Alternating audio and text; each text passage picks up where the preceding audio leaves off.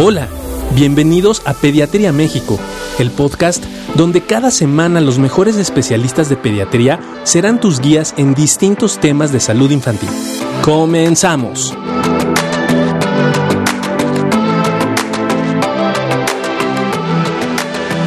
Bienvenidos a otra cápsula más de la Asociación de Médicos del Hospital Infantil de México en conjunción con el Departamento de Neurología. Este, y hoy vamos a tocar un tema súper relevante.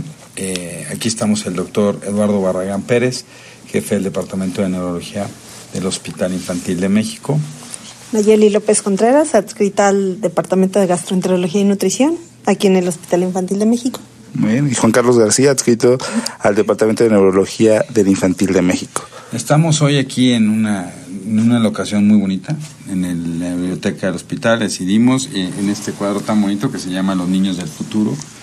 Y bueno, hoy queremos, quisimos tomar esto, Naye, porque vamos a hablar de la dieta cetogénica en padecimientos, pero específicamente en epilepsia, ¿no? Y algo que se había utilizado hace muchos años, por los años, por los años 50, ¿no? Y que, y que hoy se está retomando fuertemente. Entonces, un poco es platicar con todo esto que ha venido de la dieta cetogénica y que se ha hablado tanto, ¿no? Porque ahora se utiliza para bajar de peso, Para bajar de peso. para que le salga uno pelo y todas esas cosas, ¿no? Pero específicamente, ¿qué es la dieta cetogénica? Bueno, y tengo aquí un experto, ¿no? Que es el No, Juan gracias, Muchas gracias. ¿Qué es la dieta cetogénica? La dieta cetogénica es un tratamiento nutricional que se emplea para epilepsia refractaria. Es una dieta que es muy alta en grasa. Estamos hablando que en el cociente cetogénico más alto tenemos aproximadamente 90% de grasa, cuando en una dieta normal tenemos entre 25 y 30% de grasa. En esta dieta cetogénica damos el aporte normal de proteínas, muchas veces se cree que es hipoproteica, pero no es así. Aseguramos el aporte eh, recomendado de proteína por kilo de peso y el resto es hidratos de carbono. Estamos hablando que más o menos en el cociente más alto llega a ser como entre 5 y 6% de hidratos de carbono. Entonces es una dieta... Azúcares. Azúcares. Sí. Es una dieta muy especializada, sí. Oye, pero eh, entonces es una dieta muy especializada que se empieza a usar. ¿Dónde se está usando, Juan Carlos? Hay diversas implicaciones de la dieta cetogénica. Evidentemente nosotros lo hemos hecho mucho más enfocado para la parte de padecimientos neurológicos. Epilepsia es una, un, padecimiento donde la dieta cetogénica ha tenido un muy buen aprovechamiento en diferentes eh, eh, enfermedades epilépticos, síndromes epilépticos. Eh, se, ha, se ha hecho un consenso actualmente, se hizo un consenso en 2018 que actualizó eh, de una manera importante el número de patologías en cuanto a epilepsia, las cuales podemos tratar a través de dieta cetogénica y nos da un panorama mucho más eh, amplio de, de estas enfermedades. Existen algunos síndromes, ¿no? Lo dividen en tres partes, síndromes que responden muy bien con dieta cetogénica, eso que significa que podrían disminuir por arriba del 50% el número de crisis, síndromes que responden de manera pues más o menos intermedia, que eso puede ser entre un 30 a un 50%, y algunas situaciones en donde no está indicada la dieta cetogénica. A raíz de eso es que nosotros hemos tenido la oportunidad de estar probando eh, dieta con diferentes eh, pacientes con diferentes padecimientos y eso nos ha permitido ir observando estas, estas respuestas tan favorables que hemos, que hemos podido eh, ir, ir, revisando. Como decía Naye, eso es muy importante porque empezó diciendo algo, no, no se restringe las proteínas, no es tan restringida en proteínas y la otra es, sí tiene un cierto aporte de carbohidratos que si bien es, es, es poco, las calorías se van cuidando a lo largo de la dieta, por lo tanto esta parte de que puede perder el peso el, el, paciente, la verdad es que Nayeli se encarga mucho de que esto no ocurra, porque lo que no queremos es que pudiera perder peso y que eso frenara el desarrollo normal del niño, entendiendo que independientemente de todas las condiciones, pues también tiene el fenómeno de epilepsia, toma medicamentos, hace actividad física, acude a rehabilitación. Todos esos son conceptos importantes que ella como nutrióloga tiene que tomar en consideración para el inicio de la dieta. Sí, porque un miedo muy común ahí es ese, ¿no? Es, es mi hijo va a entrar en cetogénica, pues se utiliza para perder Para peso, perder pues va a peso. perder peso. Entonces, ¿cómo lo logramos? Y, y hoy, ¿qué tipos de dieta cetogénica? ¿Cómo se pueden utilizar? ¿Hay diferentes tipos? ¿Es una misma? Sí, mira, primero el aporte energético debe de considerar eh, el crecimiento del niño, porque los niños siguen creciendo a diferencia de los adultos, la actividad física, eh, eh, debemos También crecemos nosotros, También eh, crecemos, sí, sí, sí, tu cara de que sí crecemos. Pero la actividad, la actividad la física de la de la rehabilitación también cuenta también esta parte de qué tanto convulsionan los espasmos, si están espásticos o no los pacientes, todo esto debemos considerar para brindar el aporte energético. Aún así, tú tienes que ir evaluando el crecimiento, la ganancia de peso del paciente para ir ajustando el aporte energético. ¿Por qué? Porque aunque existen las recomendaciones eh, para pero son para población sana, no es para población enferma. Entonces te puede dar un parámetro de referencia, pero tú tienes que ir ajustando de tal manera que logres que el niño tenga una ganancia de peso normal y de estatura también. Por otro lado, ¿qué tipo de dietas? Sí existen varias, que son, por ejemplo, la dieta cetogénica clásica, en donde eh, podemos empezar con un cociente uno a uno. Eh, ¿A qué nos referimos? Uno es un gramo de grasa a uno por la suma de proteínas más hidratos de carbono o azúcares. Este cociente se va aumentando 2 a 1, 3 a 1 hasta llegar a 4 a 1. Eh, esta es la clásica, que se basa principalmente en triglicéridos de cadena larga. Luego tenemos una Por que ejemplo, es por ejemplo, porque a mí me a- aceites, a-. Entonces, aceites en yo, general. Si me quiero echar un huevito, Eh, puedes comer el huevo, pero tiene que ir acompañado de abundante grasa, que puede ser aguacate, pueden ser oleaginosas, pueden ser eh, el ¿Oleaginosas aceite vegetal, eh, nueces, almendras, avellanas, pistaches, eh, todas esas, ¿no? Eh, aceite vegetal, cremas, o sea, son eh, alimentos que contienen grasa como la que conocemos normalmente. Está la otra dieta que es la de que incluye triglicéridos de cadena media y aquí sí hay que involucrar este este tipo de grasas que son triglicéridos de cadena media, que esta sí a veces es un poco más difícil de conseguirlos, pero se pueden conseguir. ¿cómo cuáles son? Eh, es- Triglicéridos de cadena media. pues, esos triglicéridos de cadena media, Los tacos de la esquina no tienen no, esos son no. grasas saturadas. Sí, sí. Eh, esa- los triglicéridos de cadena media eh, generalmente se, se consiguen así en nivel de, de industria y de hospitalización. Eh, en algunos lugares se pueden conseguir, en el extranjero se consiguen triglicéridos de cadena media que son así tal cual para suplementar eh, las dietas. Ac- acá en México es como un poco difícil conseguirlos, pero se pueden conseguir. Aunque, bueno, eh, tiene el mismo efecto que tengan triglicéridos de cadena media que sean triglicéridos de cadena larga, solo hay que ir cuidando el cociente cetogénico, ¿no? Lo que hace la diferencia con esta dieta de triglicéridos de cadena media es que tú tienes tal vez un poquito más flexible la dieta en cuanto a que los triglicéridos de cadena media producen más rápido la cetosis, pero no significa que la de triglicéridos de cadena larga, que es la clásica, no sea igual de eficiente. Yo creo que son igual de eficientes, ¿no? Los dos alcanzan la cetosis y al Las final dos. puedes tratar. Las organizaciones, eso es importante Sí. eh, eh, comentarlo un poquito para la gente que nos está viendo. El, el objetivo de la dieta cetogénica es eso, ¿no? Crear algo que se llama cuerpos cetónicos. Normalmente el cerebro y todo el cuerpo prácticamente funciona a través de glucosa. La glucosa entra en un ciclo eh, de, un procesamiento en el organismo que la convierte en energía. Entonces, la glucosa es la energía por la cual nosotros podemos, lo obtenemos evidentemente de los alimentos, principalmente enriquecidos en carbohidratos, y que de esa manera, pues aportamos, comemos azúcar y entonces le damos energía al cerebro y demás para trabajar día con día. ¿Cuál es la variante? La variante es que en lugar de tomar azúcares para crear, crear energía, lo vamos a hacer a través de las grasas. Por eso, en el momento en que el nutriólogo pediatra hace el ajuste a la dieta, lo que va a meter es una cantidad mucho más grande de grasas, porque existe un proceso en el organismo el cual es capaz de convertir las grasas entonces en esta energía. Entonces ahora el sustrato en lugar de que sea el azúcar, va a ser la grasa. Y esa grasa va a crear estos cuerpos cetónicos, que a la vez va a crear otro tipo de sustancias que van a favorecer entonces la situación en cuanto a la epilepsia en este caso, de que dos... Eso te iba a preguntar, o sea, ¿y eso para qué le sirve la epilepsia? Exactamente. ¿Por qué funciona en epilepsia la dieta cetogénica? Hay varias hipótesis, sin embargo, hay algunas sustancias derivadas de- de- del, del consumo tan alto en, en- en grasas y de esta de este de este estado de cetosis que eso significa liberar cuerpos cetónicos que nosotros lo vamos observando en la orina de los de, lo- de los pacientes para ver qué tantas cetonas van van incrementando mientras más cetonas el paciente empieza a producir, nosotros vamos eh, interpretando que está produciendo también otros, otras sustancias a nivel de, sistema nervioso central, en ese, en ese caso específicamente la más estudiada que se llama beta hidroxibutarato, ¿no? que favorece entonces el proceso de epileptogénesis. ¿Eso qué significa? Que podría disminuir las descargas epilépticas, hablando de una manera muy generalizada, pero también a la vez favorece el ambiente neuronal. ¿Eso qué significa? Que permite que las neuronas estén menos estresadas,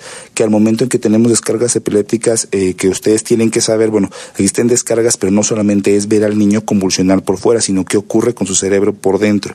¿Y qué ocurre? Pues que esas neuronas que descargaron tanto en epilepsia, lo que hacen es destruirse y cuando una neurona se destruye libera muchas sustancias que son nocivas para las neuronas que están como vecinas o circundantes. Eso llaman radicales libres. Entonces, la dieta cetogénica, los cuerpos cetónicos incrementados hacen que esos radicales libres los podamos metabolizar muy rápido, que no se queden en el ambiente de la neurona y afecten a las neuronas que por algún, por llamarlo de alguna razón, de algún, de alguna forma, no han sido afectadas aún por la, por la epilepsia. Es más o menos a grandes rasgos cómo funciona la, dieta. Entonces, ¿desde qué edad puede empezar a utilizar dieta cetogénica, Nayeli? Desde lactante se puede empezar a utilizar dieta cetogénica, evidentemente con un control eh, muy cercano, tanto de el neurólogo eh, y, el nutriólogo. Eh, antes se creía que no era eficaz y segura, pero a lo largo de todos estos años se ha visto que ya se puede emplear desde lactantes y niños este, en adelante, ¿no? En general. ¿Qué tan fácil es llevarla entonces? O sea, es más fácil en un lactante, es más fácil en un escolar, no se rompe fácilmente. ¿Qué tan fácil se rompe la dieta? ¿no? Porque eso es algo que los papás dicen, bueno, si se va a tomar un dulce, pues ya. Sí, mira, es, al principio es muy difícil, principalmente porque es, una gran cantidad, es un cambio de chip. Es un cambio en el niño y en la familia. Y en la familia. Exacto. ¿La familia también tiene que entrar en dieta cetogénica? No, no tiene que entrar, pero sí tiene que estar como muy al pendiente. Pero hay una tendencia, Naye, ¿no? Que hemos observado poco a poco, o no sé qué te parezca, pero hemos observado que los pacientes que inician dieta, ¿no? La familia tiende a comer mejor y no necesariamente entrar en dieta cetogénica, sino mm. empieza a cuidar más los alimentos que consume. Y el tipo de grasas también. Entonces, te decía, al principio es un poco difícil para, para la familia porque es un cambio total en la alimentación del niño. Y generalmente los niños comen dulces, comen golosinas, comen eh, azúcares, hidratos de carbono. Entonces es un cambio total en la alimentación del niño y hay que estar vigilando que el resto de los familiares, que en la escuela, que en, este, los vecinos, los amigos no le inviten alimentos que no debe comer. Pero una vez que los papás empiezan a ver todos estos cambios en los niños, que dejan de convulsionar, que empiezan a estar más atentos al medio, ellos están muy contentos con estos cambios en los niños y continúan con la dieta aun cuando al principio se les hizo difícil. Entonces, sí es como muy fácil que puedan romper la, las cetonas o este estado de cetosis, si en algún momento llegan a comer un poco más de hidratos de carbono o este de pronto les invitan en la escuela o el ya sabes que no falta hay que tanto es tantito y le invitan un tantito más de los, abuelitos los abuelitos, no batallamos con los abuelitos, los abuelitos son los consentidores. más claro. y son los que más fácilmente se rompen la exacto. Pero no porque se rompa la cetosis significa que ya nos damos por vencidos, ya falló la dieta, no. Es cuestión de volver a retomar esta cetosis continuando con la dieta normal y todo vuelve a la normalidad. Oye, entonces, pero si yo empiezo con mi cetosis, ¿en cuánto tiempo debo esperar que o sea, si, si, si yo con la dieta no, no responde en dos semanas, ya no funcionó la dieta, o cuál es el tiempo esperado para que la dieta funcione, esa sería una pregunta. Y la otra es, ¿y qué hago con el resto de los medicamentos? O sea, mi hijo tiene un síndrome de Lennox-Gastaut, está teniendo eh, una epilepsia de difícil control, decido empezar con la dieta. Claro. ¿Cuánto tiempo debo esperar que empiece a funcionar y qué hago con los otros medicamentos? Sí, súper interesante y la, la, verdad es que de eso se trata el consensar, ¿no? El tener consensos para que nosotros podamos basarnos en eso y poder ir siguiendo las recomendaciones. Eh, un poquito regresando nada más, eh, como comentaba Naye, Eh, más frecuentemente estamos colocando dieta en pacientes cada vez más pequeños. Incluso las recomendaciones de los consensos se van hasta las siete semanas de vida. Eso significa prácticamente pues, a los dos meses de, de, nacido. Y es que hay fenómenos o síndromes epilépticos que pueden desencadenarse prácticamente cuando el niño nace. Y otros, bueno, que, que, que son los más pequeños que nosotros tenemos, que son pacientes con síndrome de huesos espasmos infantiles, que lo iniciamos más o menos entre los cuatro a seis meses y es más o menos como empezamos la dieta. Respondiendo al resto, eh, existen, el, consenso está bien establecido en cuanto al tiempo que tenemos que eh, intentar ver la respuesta a la, dieta. El primer error es eh, intentar observar cambios en el electroencefalograma y nosotros pasamos por esa curva de aprendizaje. ¿no? Eh, las primeras dietas que poníamos queríamos ver cambios en el electro tan inmediatos. electro a la semana, ¿no? Sí, a la semana, dos semanas empezamos a monitorizar hacia los pacientes, pero sí nos llamaba la atención que de repente veíamos, bueno, está mejorando en crisis, pero ¿por qué el electro no mejora? Bueno, hoy sabemos y a partir de 2018 lo que tenemos que hacer es instaurar la dieta, que ese es otro punto importante antes. La mayoría de los pacientes que entraban en dieta cetogénica se tenían que hospitalizar. ¿no? Se metían al hospital, se dejaban en ayuno, y después empezabas con esta dieta muy rica en grasas. ¿Para qué les dejabas en ayuno? Porque el ayuno es un precursor de cetosis. El no comer te pone en un estado eh, cetósico y te incrementa los cuerpos cetónicos. Pero entonces, pues ya la dieta cetogénica hace esa simulación de ayuno, por decirlo de alguna manera, pero a través de las grasas. Entonces, lo metías en ayuno y después te arrancabas con la dieta. Hoy le hablamos que prácticamente en el mundo más del 80% de las dietas cetogénicas se ponen de manera ambulatoria. ¿Eso qué es? Visitas al neurólogo en el consultorio junto con tu nutriólogo inicias el proceso de cálculo de dieta y se empieza a dar la dieta de manera ambulatoria, se va haciendo los ajustes, como decía nadie de las relaciones, donde le vas poniendo cada vez menos cantidad de carbohidratos, más cantidad de grasas, hasta que llegas tú a una relación que consideras que es la adecuada para la edad del, del niño. Una vez que estás ya en la relación que tú consideras adecuada eh, y que tienes cetonas ya en la orina, que eso lo, lo, hacemos a través de tiras de pipí muy fáciles de conseguir, entonces empezamos a contar en tiempo. ¿Cuánto tiempo? Tres meses tres meses de prueba para saber primero qué tan fácil el niño se está adaptando a la dieta, segundo, qué respuesta está teniendo en cuanto a la disminución del número de crisis. Y tercero, si existe algún fenómeno adverso que tuviéramos que vigilar o que nos orientara a tener que suspender la dieta. Por eso antes de empezar la dieta, independientemente de ya tener un diagnóstico neurológico, tenemos que hacer diferentes pruebas eh, eh, de, laboratorio con el fin de darnos cuenta cómo empieza el niño y cómo está tres meses posterior a que iniciamos la dieta. Y como usted eh, lo comentaba, es una dieta muy rica en grasas y nos preocupa también que las grasas en la sangre entonces se vayan para arriba, por ejemplo.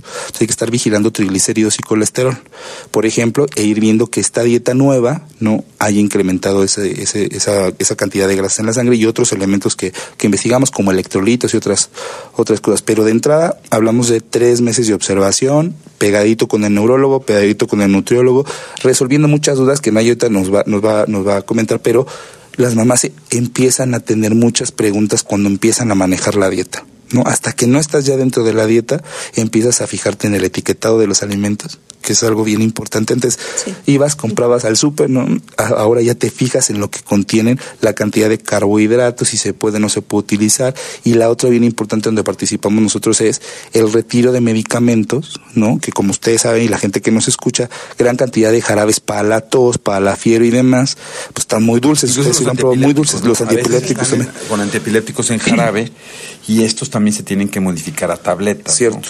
Sí, y, y, la, y, lo, y los fármacos antiepilépticos por lo regular los aguantamos también los tres meses, es decir, no hacemos ajustes tan rápido. Iniciamos la dieta, vemos cómo se va comportando a lo largo de este tiempo y después tomamos la decisión respecto a cuál fármaco podría retirarse de manera progresiva y lenta si tuvimos una buena respuesta a la, a la muchos papás tienen la esperanza de empezar la dieta cetogénica para quitar fármacos, ¿no? Claro. Entonces, como que es muy interesante decir, la dieta cetogénica es una estrategia terapéutica para ayudar a controlar las crisis.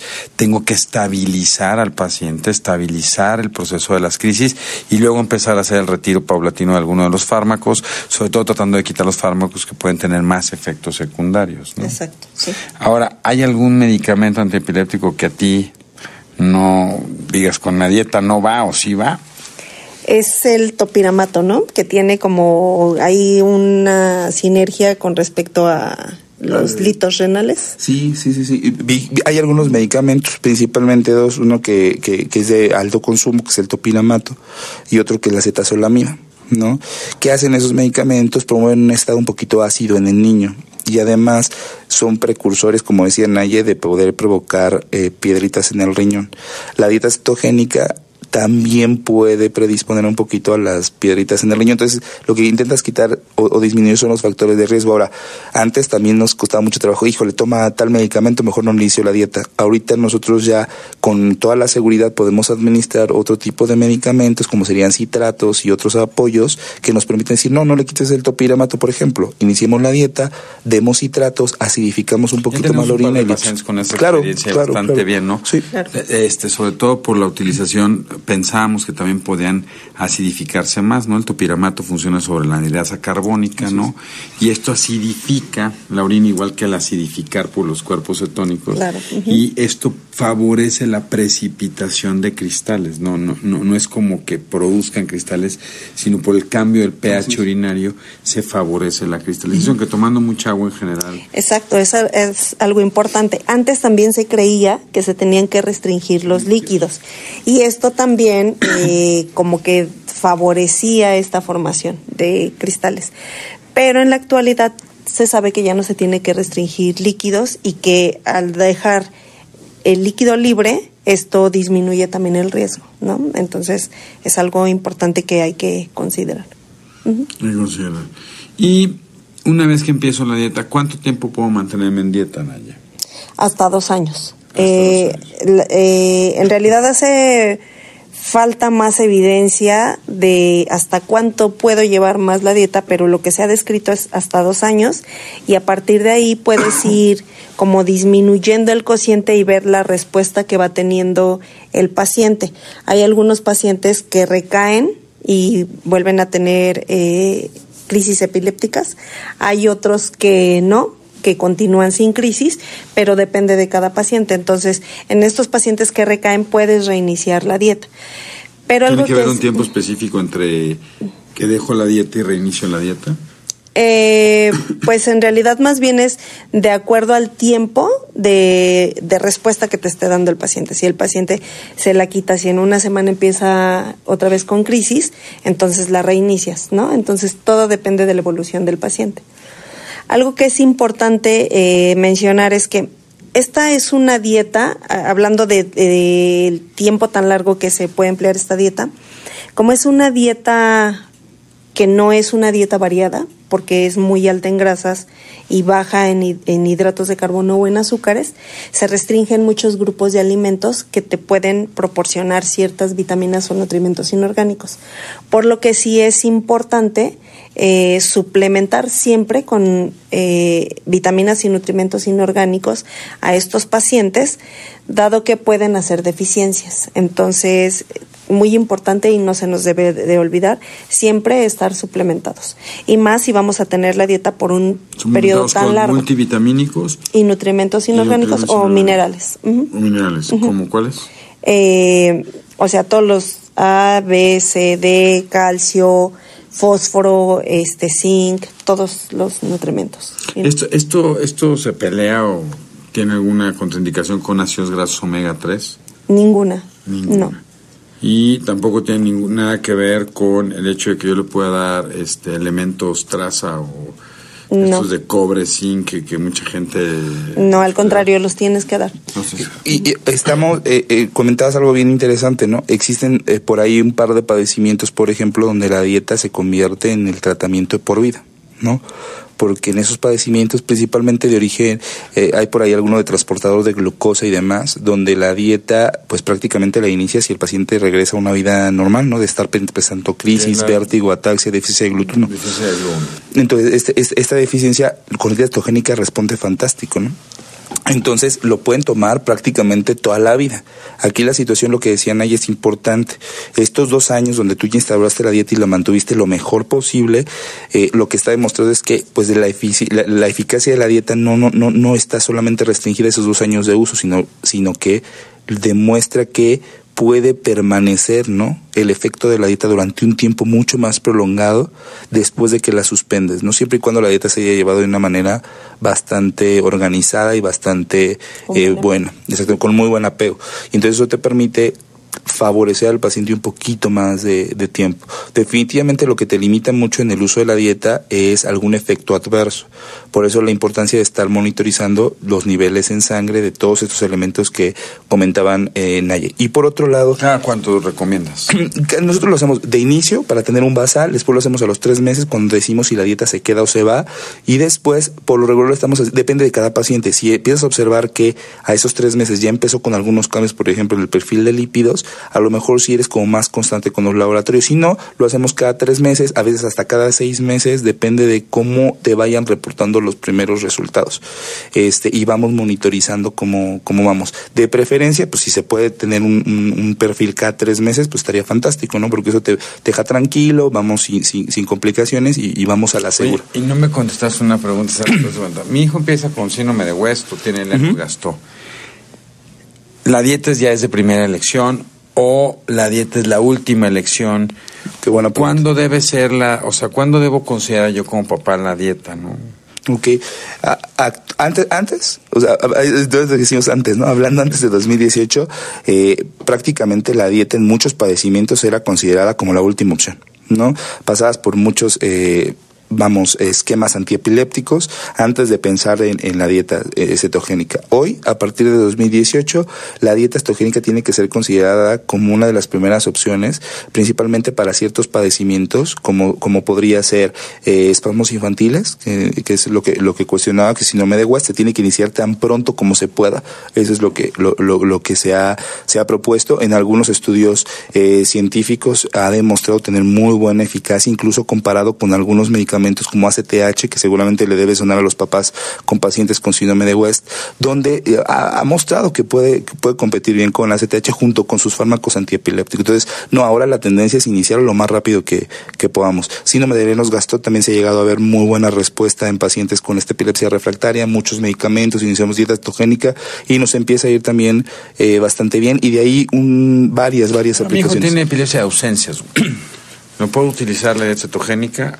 Se puede utilizar, de hecho, epilepsia de ausencia está considerada como una respuesta moderada con dieta cetogénica. Eso puede ser que pudiera disminuir las ausencias de un 30 a un 50%, como lo comentamos anteriormente. Y algunos otros fenómenos que, que, se tienen, obviamente, que valorar en la consulta para poderlo iniciar. Respecto a lo que comentaba de ácidos grasos, bien importante. Hoy sabemos cosas que antes se habían desdicho de los ácidos grasos, hoy, hoy se retoman nuevamente, como la posibilidad de que los ácidos grasos incluso en estudios compitiendo con ácido valproico, que es un fármaco bien reconocido, un antiepiléptico que utilizamos con mucha frecuencia, prácticamente pueden tener un poder similar antiepiléptico. Eso es algo importante. Los ácidos grasos, llamamos de pufas, omegas, DHAs, etcétera, podrían favorecer el fenómeno de epileptogénesis y eso me, me, me refiero a inhibir las descargas epilépticas. Entonces, basados en eso, la realidad es que la dieta rica o enriquecida en ácidos grasos y siendo cetogénica le cae bastante bien a los pacientes con este tipo de padecimientos. Oye, y, y, cada vez es más común que nuestros pacientes con epilepsia, sobre todo en epilepsias refractarias, porque lo que estamos viendo es que sirve mucho para síndromes epilépticos, se dé la combinación, o el papá no te diga que está consumiendo cannabis o CBD, ¿no? Esto, si se puede, no se puede, eh, o sea, si puedo darle otras cosas o no. Sí se puede, principalmente porque cannabis es un aceite, uh -huh. entonces de, no tiene ningún efecto eh, que se contraponga con la dieta cetogénica.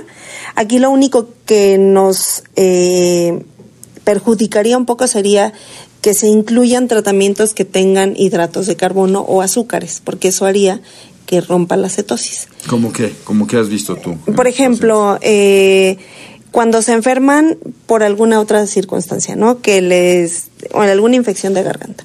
Entonces llevan al, al niño con el pediatra y les manda medicamentos para la fiebre, antibióticos y que tienen azúcar.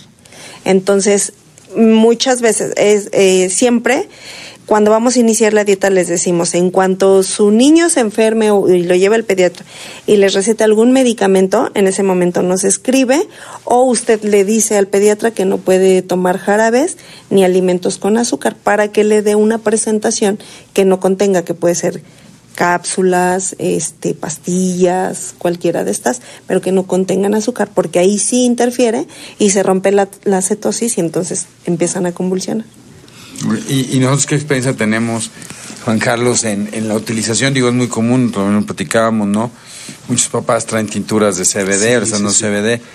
Esta, ¿Ya se ha probado este, la combinación CBD más dieta cetogénica? Pues nosotros ya.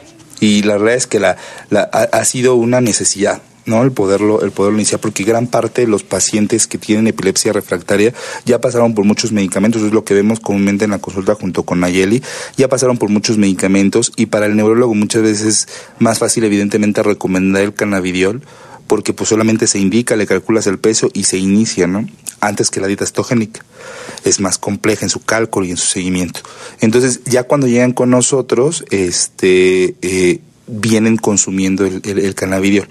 Hablamos eh, en otras cápsulas de que el costo de consumir cannabidiol es muy elevado. Lo que han hecho muchas mamás de repente es virar a estos aceites artesanales que de alguna manera, lo volvemos a repetir, siempre que su niño esté consumiendo algún aceite, aunque sea artesanal, no es información que se le tenga que ocultar al neurólogo, al nutriólogo, etcétera, porque necesitamos saber qué toma qué toma.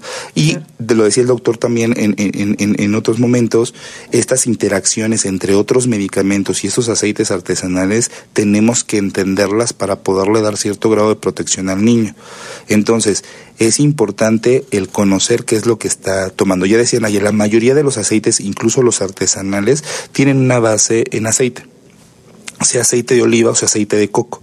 Entonces, eso de alguna manera no nos rompe con la cetosis. O sea, hablando de, si la rompería o no, la verdad es que no hemos tenido el problema de que un aceite artesanal nos rompa la cetosis. De repente las mamás tienen mucho miedo de decirnos que están consumiendo aceite artesanal porque si se va a enojar el doctor, es que, o sea, qué tal que ya no lo quiere seguir viendo, o qué tal que no. O sea, eso no va a pasar tiene que informar perfectamente bien qué es lo que está tomando y nosotros nos tenemos que adaptar. Bueno, o sea, a final de cuentas, y nos decían en los comentarios de la, de la plática que, que, dimos sobre algunos otros medicamentos, ¿no? Muchos comentarios de es que a mi hijo le ha caído muy bien el aceite artesanal y las crisis le disminuyeron a la mitad y ha estado bastante bien. Bueno, nosotros estamos en ese proceso de tener que adaptarnos a esta circunstancia, pero la experiencia que hemos generado nos ha ido bastante bien. Nos encontramos trabajando ya en un, en un proyecto este, donde estamos vamos escribiendo todas esta, estas situaciones que, hemos comentado, obviamente, de manera muy un libro muy pronto para que lo busquen, lo vamos a anunciar, ¿no? Estamos trabajando Estamos eh, a marchas forzadas trabajando porque nos interesa muchísimo que esta información pudiera llegar eh, principalmente al médico que, que, se enfrenta al paciente todos los días, ¿no? Que es el, pediatra, el neurólogo y que tenga, vamos, un instrumento de consulta rápida, fácil, que responda a preguntas porque está hecho eh, en una base de preguntas y respuestas muy, muy, muy familiarizadas, con términos que sean sencillos y que te permite más o menos ir entendiendo de qué se trata esta situación de la dieta. Ahí lo que queremos comentar también es esto, lo que hemos observado y lo que pensamos que, que, que, eh, más bien, cómo pensamos que está interactuando tanto el aceite de cannabidiol, tanto por el sustrato que tiene en un, un, triglicérido de cadena media, ¿no? que es más o menos lo que hemos determinado, más aparte obviamente el efecto antiepiléptico en sí del, del cannabidiol. Entonces muy interesante, para la publicación va a estar fantástico y, evidentemente esto nos lo ha dejado eh, la necesidad de ir tratando los pacientes que ya vienen consumiendo eh, cannabidiol en este caso. Pues muy bien, este, la verdad ha sido un tema muy interesante. Espero que les haya gustado. Síganos en nuestras redes. Vamos a estar aquí muy al pendiente. Seguiremos teniendo estos temas. Cuídense mucho. Que Dios los bendiga. Que estén muy bien. Saludos. Esto fue otro episodio de Pediatría México. Y recuerda, los países caminan con los pies de sus niños. Si este episodio crees que le puede ayudar o servir a alguien, por favor compárteselo. Le podrías estar ayudando mucho más de lo que te imaginas. Síguenos en nuestras redes sociales. En Facebook e Instagram nos puedes encontrar como AMHIMCDMX, AMD Asociación de Médicos, HIMD Hospital Infantil de México y CDMX de Ciudad de México. Nuestra página web es amhim.com.mx. Para cualquier duda o comentario, escríbenos al correo electrónico pediatriamexicopodcast.gmail.com. Gracias por acompañarnos. Hasta la próxima.